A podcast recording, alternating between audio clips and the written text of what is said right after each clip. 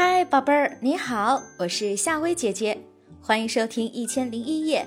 如果想听到夏薇姐姐更多的睡前故事，宝贝们可以搜索关注夏薇姐姐的睡前故事。今天晚上，夏薇姐姐要和宝贝们讲的这个故事，名字就叫做《猪妈妈午睡》。夏日的午后，太阳火辣辣的烤着大地，小猪一家。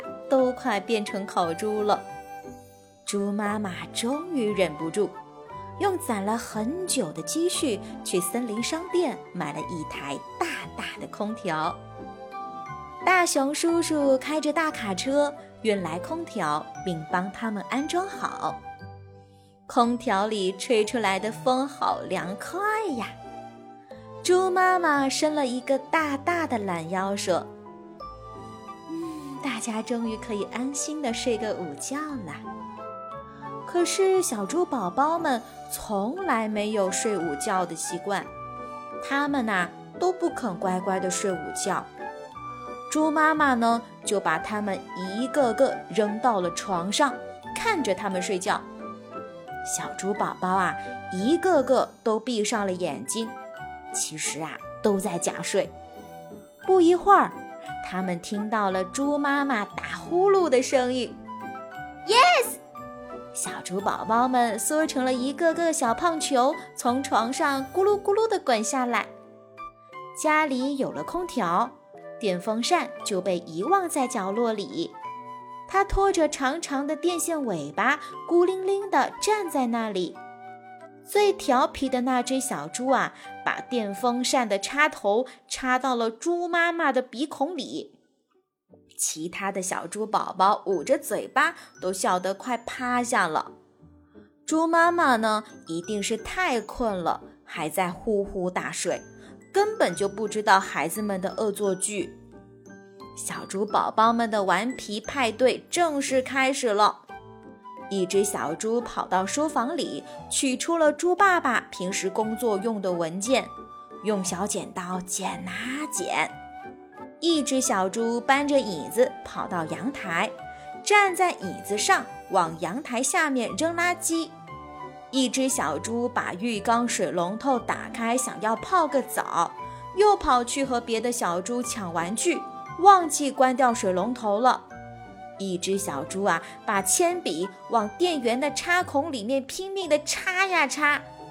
一只小猪打碎了玻璃杯，想把碎玻璃捡到垃圾箱里，却割伤了自己。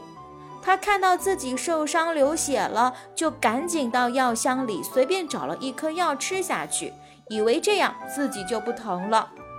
一只小猪啊，想学着妈妈煮面条。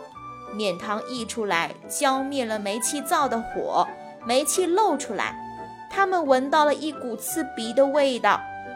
猪宝宝们都吓坏了，他们赶紧拿起电话求救。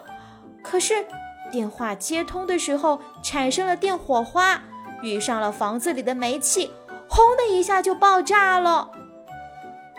猪妈妈满头大汗的惊醒了。